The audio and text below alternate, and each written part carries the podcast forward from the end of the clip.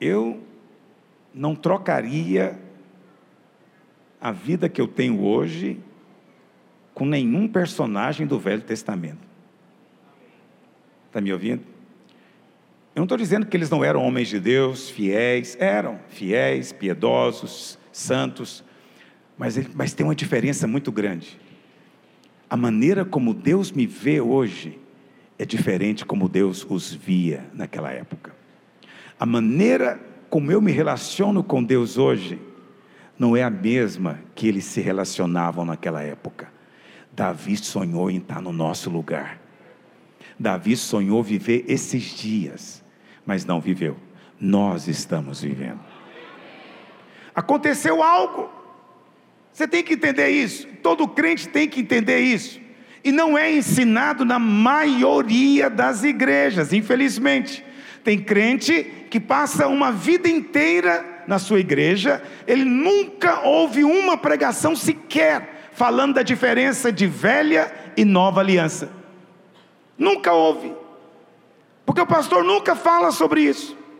Não há entendimento sobre isso. Mas preste atenção: aconteceu algo. Deus se fez gente, nasceu da Virgem, viveu sem pecado. Depois ele morreu na cruz para perdoar o nosso pecado, ressuscitou ao terceiro dia e enviou o Espírito para habitar dentro de nós. Isso mudou toda a história. Está me ouvindo? Isso mudou tudo. O negócio é que nós, também aqui, nós lemos muito o Velho Testamento, né? e não é errado ler o Velho Testamento, mas você tem que ler o Velho Testamento lembrando que algo aconteceu. Hoje é muito melhor, e hoje também é completamente diferente. A velha aliança é chamada de lei, lei de Moisés, ok? Mas a nova aliança, o evangelho da graça, é algo completamente novo, totalmente diferente. Eu tenho que te lembrar disso, por quê? Porque às vezes você pode pensar, pastor, será que isso não é só uma doutrina? Não, não é não. Disso depende a sua fé, disso depende até a sua saúde mental. Se você viver nos padrões ali do Velho Testamento, você vai ficar doente. Você vai se encher o tempo inteiro de uma sensação de, de incapacidade, inadequação, que nunca você consegue agradar a Deus, que nunca consegue chegar no padrão, porque você nunca obedece o suficiente, nunca ora o suficiente, nunca lê o suficiente, nunca faz nada o suficiente, você está sentindo sempre em débito. Por que, que isso acontece com o crente? Porque ele está ainda com a cabeça no Velho Testamento. No Velho Testamento era assim que os homens viviam. Está me ouvindo? Mas hoje no Novo é completamente diferente. Como foi a primeira canção que nós cantamos aqui, uma canção antiga. Eu tenho o privilégio de estar presente no dia que o pastor Azaf ensinou essa canção. Eu estava lá, em Brasília, em 1986. Eu estava lá quando ele cantou e ele falou: Quero ensinar uma canção para os irmãos. E ele ensinou essa canção. E essa canção não envelheceu. E nunca vai envelhecer, sabe por quê? Porque a verdade que ela fala é o fundamento da nossa vida cristã. O véu que separava não separa mais.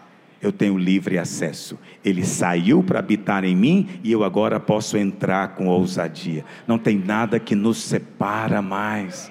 Você não tem que fazer mais nada para ser aceito, Ele já fez. Não é mais baseado no que você faz, é baseado na obra que está consumada. Você não foi chamado para terminar a obra de Cristo, não, Ele já terminou. Deus já está satisfeito.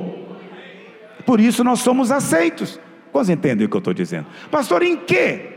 Basicamente que é diferente o velho do novo. Deixa eu te falar pelo menos quatro diferenças simples para você lembrar. Primeiro, lá na velha aliança, no Velho Testamento, Deus estava irado com Israel por causa dos pecados. Mas agora, na nova aliança, você foi salvo da ira de Deus. Romanos 5, verso 9. Eu sempre gosto de perguntar para as pessoas quando elas dizem que são salvas. Quantos creem que são salvos aqui? Eu sempre pergunto: salvo de quê? Ou salvo de quem? De que, que você foi salvo? Muita gente fala: ah, eu fui salvo do inferno. É, por extensão é verdade. Outros falam: fui salvo do diabo. Hum, também tem a sua parte na verdade. Mas eu vou te contar a verdadeira verdade. Você foi salvo de Deus.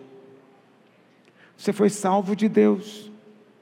Porque ao homem está ordenado morrer e prestar conta diante de Deus. Deus não pode mudar isso, está determinado. E o que, que vai ser do homem quando chegar diante de Deus, que é o juiz? O que, que vai ser do homem? Sabendo disso e nos amando tanto, Deus faz o quê? Ele manda o seu filho. E lá na cruz o seu filho se oferece como sacrifício. Hoje, na oração, nas lives do meio-dia e meio, na hora que eu estava falando, me ocorreu uma coisa que eu nunca falei, nos 34 anos de ministério que eu tenho. Nunca falei, mas eu falei na live, me ocorreu na hora. E é uma grande verdade. Por que, que a ira de Deus não caiu em cima daqueles fariseus malvados ao pé da cruz? Por que, que a ira não caiu em cima daqueles caras que pegaram o martelo e cravaram a mão e o pé do Filho de Deus? Por que, que a ira de Deus não caiu em cima daqueles soldados que açoitaram as costas do Santo Filho de Deus? Porque a ira podia ter vindo, Deus podia ter ficado irado com eles, mas a ira não veio sobre eles. A Bíblia fala que a ira veio sobre o Filho porque o filho se ofereceu como sacrifício e o pai aceitou o sacrifício dele no nosso lugar. E ali a ira de Deus foi lançada sobre ele. Olha o que diz. Vamos ler Romanos 5, verso 9. Logo, muito mais agora, sendo justificados pelo seu sangue, seremos por ele salvos da ira. Diga eu creio. Fui justificado pelo sangue de Jesus. Diga eu estou salvo da ira de Deus. Essa ira no futuro e a ira agora. No Velho Testamento, tinha ira de Deus sobre as pessoas. Mas agora, Deus não derrama ira sobre você mais. Está me ouvindo? Não tem ira te esperando. Se você entende isso, angústia vai embora, pânico vai embora, medo vai embora, tristeza, melancolia, depressão, tudo isso vai embora porque no final das contas o que importa é o seguinte: eu estou bem com Deus. É isso que importa. Ah, o diabo está furioso comigo. E daí? Quem é que fica melancólico, deprimido, porque o diabo está furioso? Vamos ser francos. Quem que está em depressão? Estou em depressão, o diabo está com raiva de mim. Alguém fica? Não, filho, você fica em depressão porque o diabo te convenceu de que Deus está com raiva de você. E isso é que nos deixa abatidos, porque nós nascemos para Ele, fomos criados para Ele, nosso destino é Ele. Nós sabemos disso, mas você precisa de crer. Há dois mil anos atrás, a ira de Deus foi satisfeita. Deus não está mais irado com você. Agora você tem acesso, você pode pedir e Ele vai te ouvir. Oh Deus. Segundo, lá no Velho Testamento, os sacrifícios de animais eram um lembrete do pecado. Mas agora, na nova aliança, é um sacrifício só que foi feito de uma vez por todas, eterno. E o Senhor diz o que? Hebreus 8, verso 12. Porque para com as suas iniquidades usarei de misericórdia. E o que mais? O que mais? Dos seus pecados, o que acontece? Diga jamais. Jamais. Quantos creem que a palavra de Deus é verdadeira? Se ela está dizendo que é jamais, é jamais mesmo. Isso significa que Deus não se lembra. Há uma amnésia celestial. Hoje, eu quero falar algo, sem mencionar nomes, mas eu preciso dizer para você que está conectado comigo. Pessoas têm me mandado mensagens perguntando: Pastor, eu tenho que confessar meus pecados do passado? Eu preciso ficar lembrando e contando para alguém? Porque eu ouvi uma pregação de alguém dizendo que se eu não contar o meu pecado, o meu passado, eu nunca vou ser perdoado e liberto. Esse é um ensino comum, baseado em Tiago, que diz para confessarmos os pecados uns aos outros. Presta atenção, mas você não precisa fazer isso para ser salvo, para ser perdoado pelo sangue de Jesus. Se você quer confessar, você pode confessar, mas não precisa. Para homem, não, só para Deus. Mesmo assim, irmãos me mandam mensagens. Um irmão precioso atropelou uma pessoa, idosa. A pessoa morreu. Já tem anos. Ele foi atrofiando. Tentou se matar várias vezes. Não consegue se perdoar. Aí me escreve, pastor. Tem perdão para mim? O Salvador é maior do que o seu pecado. Eu sei o quanto isso atormenta. Várias mulheres já me escreveram para contar o vazio que sentiram porque fizeram um aborto. Uma em particular tocou muito meu coração. Ela disse: Pastor, eu era uma jovenzinha, 17 anos, uma festa, um momento de tolice, eu engravidei. Entrei em pânico. Meus pais, igreja, entrei em pânico. Fiz o aborto. Agora, pastor, me casei. Me casei e não consigo engravidar. É Deus que não esqueceu, que está me castigando até hoje. Eu quero dizer para você e dizer novamente para ela que dos seus pecados ele não se lembra mais. Deus não está lembrando para te castigar. Quantas pessoas estão sofrendo debaixo dessa condenação? Eu fiz isso, pastor. Eu errei. Não devia ter feito. Eu sei que não. Você sabe que não. Ninguém é a favor disso. Mas preste atenção: o Salvador é maior do que o seu pecado a oferta é maior do que a sua dívida, o pagamento sobrou. A ira de Deus veio e o sacrifício permaneceu, continuou. É maior, é maior. Não tem pecado grande demais que Ele não possa perdoar, está me ouvindo? A maldição, Deus não está mandando sobre você, pelo contrário, Cristo carregou a sua maldição, porque dos seus pecados Ele não se lembra. Nós temos que falar para as pessoas. É muita gente sofrendo dentro da igreja, filho. Eu não estou falando lá fora, não. Dentro das igrejas. Sofrendo, sofrendo. Quantas mulheres estão se punindo, punindo. Homens se punindo por erros do passado. Porque não conseguem crer nessa verdade da nova aliança. Eles leem o Velho Testamento, mas não entendem que aconteceu algo. Uma cruz foi levantada, dividiu. Agora você tem que olhar para o velho, você deve ler o velho, mas você tem que ler o velho através da cruz, sempre filtrando com a cruz. Aí você é abençoado, porque é palavra de Deus e é verdade. Está me ouvindo?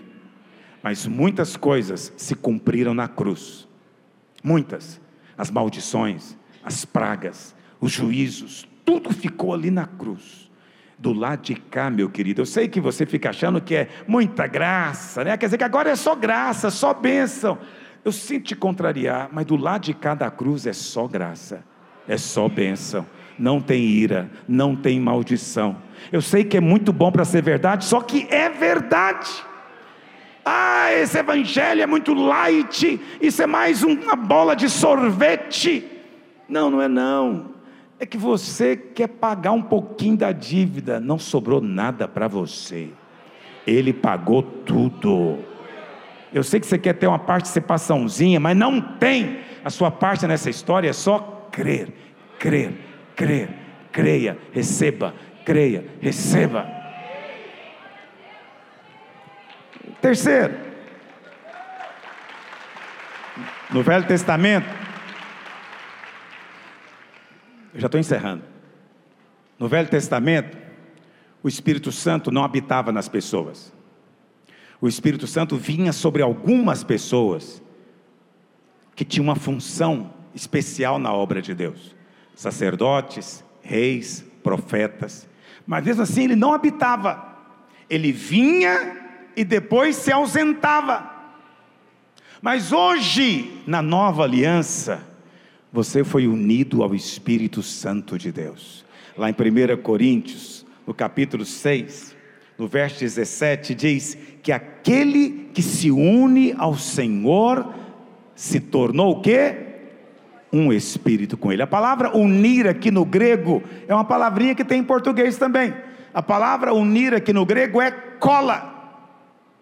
Cola. Só que no grego significa mais do que grudar, colar. No grego a palavra mais próxima é amalgamar. Sabe o que é amálgama? Dentista sabe o que, é, mas é uma maneira fácil de você saber. Não sei se você conhece Durepox, conhece? Tem a massinha cinza e a massinha branca. Quantos entendem o que eu estou dizendo? O que é amálgama? É quando você pega um pouco da cinza e um pouco da branca e mistura. E a nova massa que resulta dali, ela, ela tem outras características e não pode mais ser separada. Acabou está eternamente junto. Você era massinha branca, cinza, mas ele era massinha branca. Ele desceu do céu, mas ele se uniu com você, se misturou com você, de tal maneira que o que resultou agora a Bíblia chama de novo homem, e agora não pode mais ser separado. Depois que colocou a farinha, depois que colocou o ovo, depois que pôs o açúcar, que mais que coloca? E você bateu tudo, levou no forno, você não pode falar, eu quero o ovo de volta. Não tem mais jeito. Acabou, está amalgamado, virou outra coisa. Eu quero dizer que na nova aliança você foi amalgamado, misturado. Você não pode mais ser separado. Por isso que a salvação é eterna. Não tem como separar você do amor de Deus. Não tem jeito. Não tem jeito. É simplesmente a verdade do Evangelho, filho. É a verdade do Evangelho. Eu preciso dizer para você isso e vou falar, pregar até o Senhor voltar ou até eu partir. Porque é a verdade. Uma quarta coisa, encerrando, que eu quero falar, porque é muito comum a gente ouvir isso. Porque as pessoas leem o Velho Testamento sem entender que aconteceu algo crucial, sem nenhum trocadilho. Lá no Salmo 51, verso 11, Davi orou na velha aliança. Como é que ele orou? Não me repulses da tua presença, nem me retires o teu Santo Espírito.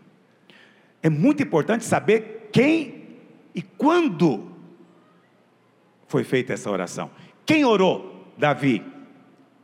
Orou depois do pecado, ok? Quando ele fez isso? Na velha aliança. Está me ouvindo? Velha aliança. Mas é assim, frequentemente eu recebo mensagens de irmãos dizendo: Pastor, olha o Salmo 51, Davi falou: Deus, não tira de mim o teu espírito, porque na velha aliança o espírito não habitava. Na velha aliança o espírito não morava, não tinha jeito, porque o homem não era lavado ainda não tinha sido justificado. Deus não pode habitar em qualquer lugar. O Espírito Santo só pode habitar em você porque você foi lavado completamente pelo sangue. O sangue não cobre o seu pecado, o sangue removeu o seu pecado. Ele é o cordeiro que tira o pecado. Eu sei que você vai dizer, mas eu peco. Amanhã eu vou falar um pouquinho sobre isso. Mas eu peco. Eu sei que você peca, mas você está permanentemente debaixo do sangue. O sangue não é aplicado só quando você fala, o sangue de Jesus tem poder. Não, uma vez que você creu no Cordeiro de Deus, você está debaixo da ação permanente do sangue de Jesus. E você pode repreender toda a obra do diabo. Não tem nada a ver com você. É tudo a respeito dele. Então, filho, você não está mais na velha aliança. Você não vive mais na velha aliança. Quando você lê a velha aliança, e olha, eu prego muito o Velho Testamento aqui, prego muito. Então, não fique pensando que eu estou dizendo que a lei é ruim. Não, a lei é boa, mas ela não tem poder de fazer você ser bom. Está me ouvindo? A lei é perfeita, mas ela não tem poder para aperfeiçoar você. A lei é sombra. Vivemos hoje na realidade. Mas é pela fé. Não é por emoção, não é por sensação. Tem dia que eu sinto muito, tem dia que eu não sinto nada. Não tem problema. Tudo permanece do mesmo jeito. Ele é residente em mim. Eu estou nele, ele está em mim. A vida dele opera em mim, mesmo quando eu não percebo. Quantos estão compreendendo o que eu estou dizendo? Então, é muito importante que você entenda que não está mais debaixo da lei. O que, que é a lei? Pastor, o que, que é viver na lei? Preste atenção. Eu vou repetir. Eu já falei isso centenas de vezes, mas eu não me importo de repetir, porque é para o seu bem. O que, que é viver na lei? É você acreditar que primeiro tem que obedecer os mandamentos para depois você ser tido como justo. Isso é viver na lei. O que é viver na graça do Evangelho? É você crer que Jesus já obedeceu. Ele é justo, mas Deus pegou a justiça dele e colocou em mim. Eu recebi o dom da justiça. Qual que é o problema da de quase, irmãos? Não existe crente que não creia no evangelho, porque senão ele não é salvo. Qual que é o problema? Ele acha que evangelho é só para evangelizar. A graça é só para evangelizar. Mas depois que você batiza, agora, meu amigo, é por sua conta. É você que tem que se qualificar para a benção. Aí esquecemos a justiça de Cristo. Não, o Evangelho é para te salvar, mas é depois para te continuar salvando. O Evangelho é sim para produzir novo nascimento, mas depois é Ele que vai te dar vitória sobre o pecado, que vai mudar a história. Não viva confiado na sua própria obediência. Quando o diabo vier te acusar que você não fez suficiente, que você não obedece o suficiente, mostra o sangue de Jesus para ele. Aquele que não conheceu o pecado, Deus o fez pecado por mim. Como é que Cristo foi feito pecado? Foi cometendo pecado? Não, Deus pegou meu pecado e colocou nele, para que nele eu fosse feito o que? Justiça de Deus. Cristo não teve que pecar para ser feito pecado. Deus fez isso. Mesma coisa acontece com você. Você não tem que praticar justiça para ser feito justo. Deus colocou a justiça de Cristo em você. Você não está mais na lei, mas você vai encontrar pastores o tempo inteiro na internet, em todo lugar, dizendo que não, não, nós estamos na graça sim, mas a lei permanece, não faz sentido. Vou encerrar só falando isso para você. Dois meses atrás, em dois meses, dois ou três meses, eu estava lendo a Bíblia despretensiosamente. Como eu faço? Não só porque eu sou pastor, mas porque realmente eu amo a palavra de Deus. Estava lendo a palavra de Deus porque eu estou com o desejo de fazer um estudo de Hebreus. Eu falei, eu vou ler. Eu estou lendo. Eu leio, aí eu volto, leio de novo, continuo lendo. Mas é tão surpreendente. Irmãos, eu estou ensinando isso aqui. Eu sou pastor, tem 34 anos. Eu prego quase todo domingo.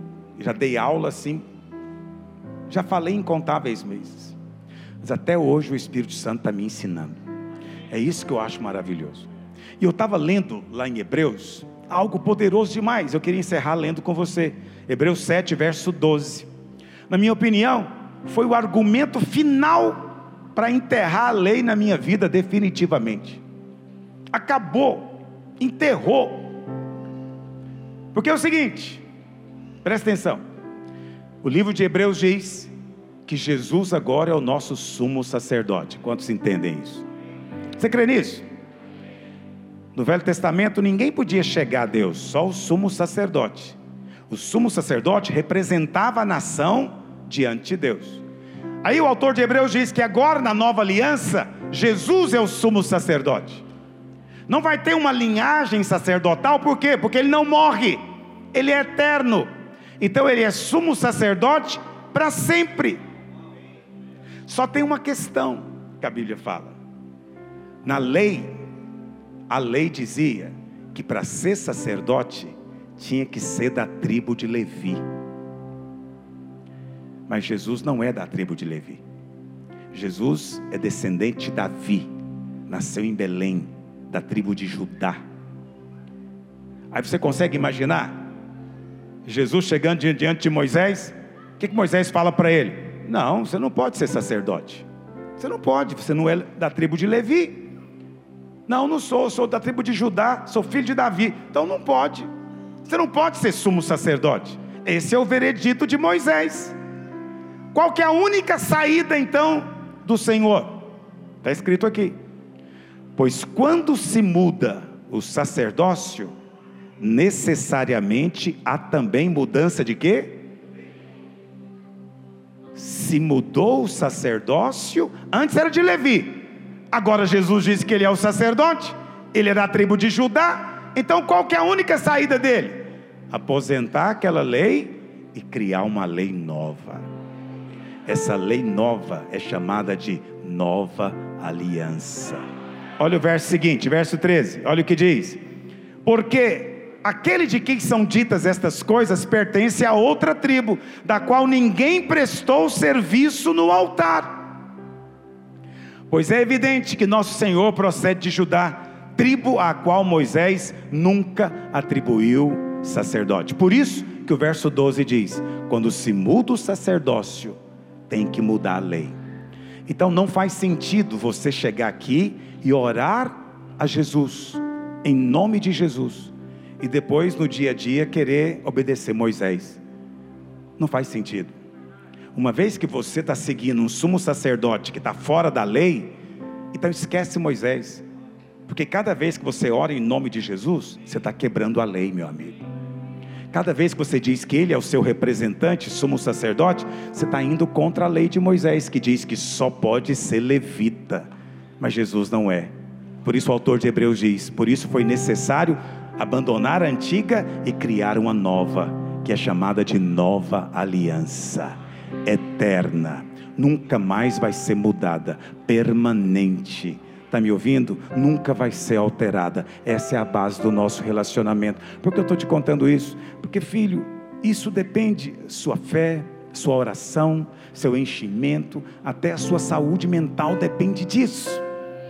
Então é importante demais você entender, como seu pastor, eu exorto você veementemente, medita nessas coisas, absorve essas verdades, elas têm poder de transformar a sua vida.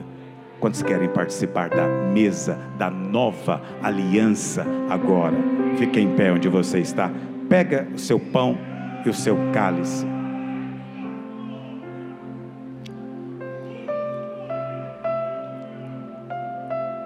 Olha para cá. Ora com inteligência diante de Deus. Olha para cá. Coloca argumentos quando você for orar. Tem gente que ora como criança. Você tem que orar como menino crescido. Minhas netinhas oram. Aí, domingo, elas vão lá para minha casa, a gente vai comer junto. Não nesse jejum, mas quando não é jejum, e aí a gente sempre pergunta: quem vai orar hoje? Todas as quatro querem orar. Cada domingo a gente escolhe um. Como é que é a oração delas? Não muda. É a mesma, talvez é igualzinho do seu filho. Jesus abençoa o papai, abençoa a mamãe. Jesus abençoa o vovô, a vovó. É, Jesus abençoa a comida. Amém. Presta atenção se você não ora desse jeito também. Senhor, abençoa a igreja, abençoa a tua obra, abençoa a sua célula. Senhor, abençoa. Igualzinho minha netinha. Ela não tem argumento, ela só sabe pedir isso, abençoa. Adultos colocam argumentos, baseado em quê? Em documentos. Existem documentos eternos que Deus colocou à sua disposição, que você pode dizer. Entendeu o que eu estou dizendo? Busca um argumento do Senhor para você orar pelo seu pedido hoje, com base na aliança. Tem alguma promessa na aliança para você? Vamos ler, Hebreus 8. Em vez de cantar, a gente vai ler. Eu ia cantar, mas vamos deixar para cantar outra hora. Do verso 8 em diante. E de fato, repreendendo-os, diz: Eis aí vem dias, diz o Senhor e firmarei nova aliança com a casa de Israel e com a casa de Judá. Não segundo a aliança que fiz com seus pais no dia em que os tomei pela mão para os conduzir até fora da terra do Egito, pois eles não continuaram na minha aliança, e eu não atentei para eles, diz o Senhor. Porque esta é a aliança, esta é a aliança que firmarei com a casa de Israel depois daqueles dias, diz o Senhor. Israel não entrou nessa aliança ainda. Esses dias a que o texto se refere é hoje. Hoje nós estamos experimentando poderes do mundo vindouro. Israel vai entrar na nova aliança quando Jesus voltar, mas nós já estamos nela desde já. Entende o que eu estou dizendo? Na sua mente imprimirei as minhas leis, também no seu coração as inscreverei. Presta atenção, a lei que está colocada no seu coração não é a lei de Moisés, não, viu?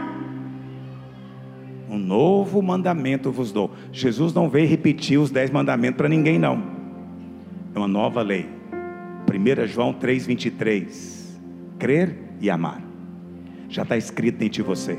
Não precisa eu te ensinar. Você já sabe. Isso é cláusula da aliança. Terceiro, eu serei o seu Deus e eles serão o meu povo. Nada melhor do que ser povo de Deus. Particularmente no dia da luta, é muito saber que Ele é o seu Deus. Nada melhor do que ter um Deus no dia da adversidade, que peleja por você. Isso é cláusula da aliança. Não pode retroceder. Avance. E não ensinará jamais cada um ao seu próximo, nem cada um ao seu irmão, dizendo: Conhece ao Senhor, porque todos me conhecerão, desde o maior até o menor. Não tem que fazer curso para perceber a voz de Deus no coração. Todos aqui percebem a voz de Deus no seu coração. Todos, é cláusula da aliança. E por último, quarta cláusula, porque para com as suas iniquidades usarei de misericórdia. Isso é aliança, está me ouvindo? Deus não tem alternativa. Deus não tem alternativa. E dos seus pecados jamais me lembrarei.